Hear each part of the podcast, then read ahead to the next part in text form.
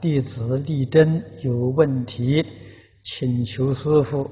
他说：“我的外甥女在工厂工作，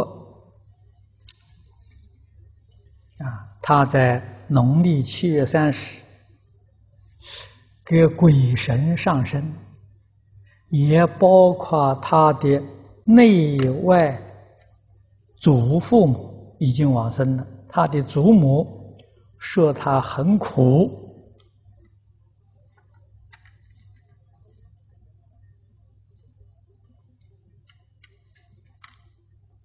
啊，那这请求超度他。啊，自杀死的母亲，啊，师父现在鬼神一直在他耳上来去自如，啊，不知师父有何办法？啊，这是叶利贞居士啊。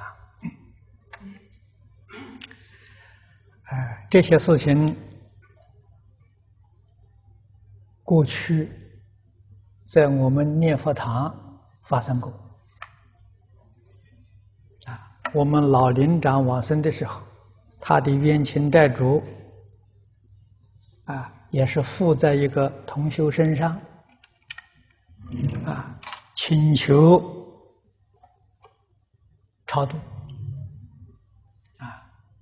那么他请求的方法，头一个请求皈依，我们给他做了三皈依。啊然后请求听经，啊，所以我们二楼跟这个一楼啊，电视每一天播的讲经录像带，就是为他们播放的。啊，当时我们说要听经，你可以到五楼讲堂来。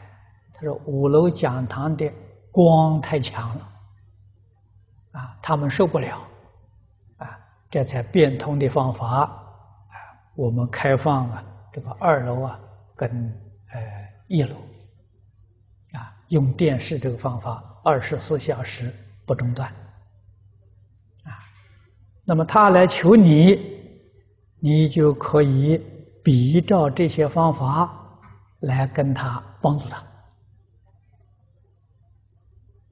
啊。那么最好能够在功德堂给他立牌位。啊每一天自己啊，能够到功德堂去诵经啊，或者是诵一部经啊，念一两个小时的佛号给他回向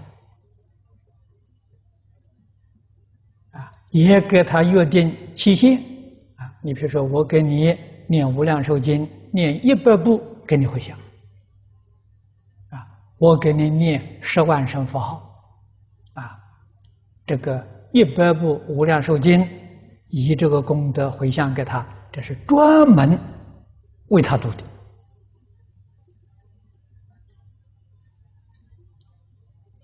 他的愿望就达到了，啊，那么以后这个事情就不会再发生了，啊，就没有了。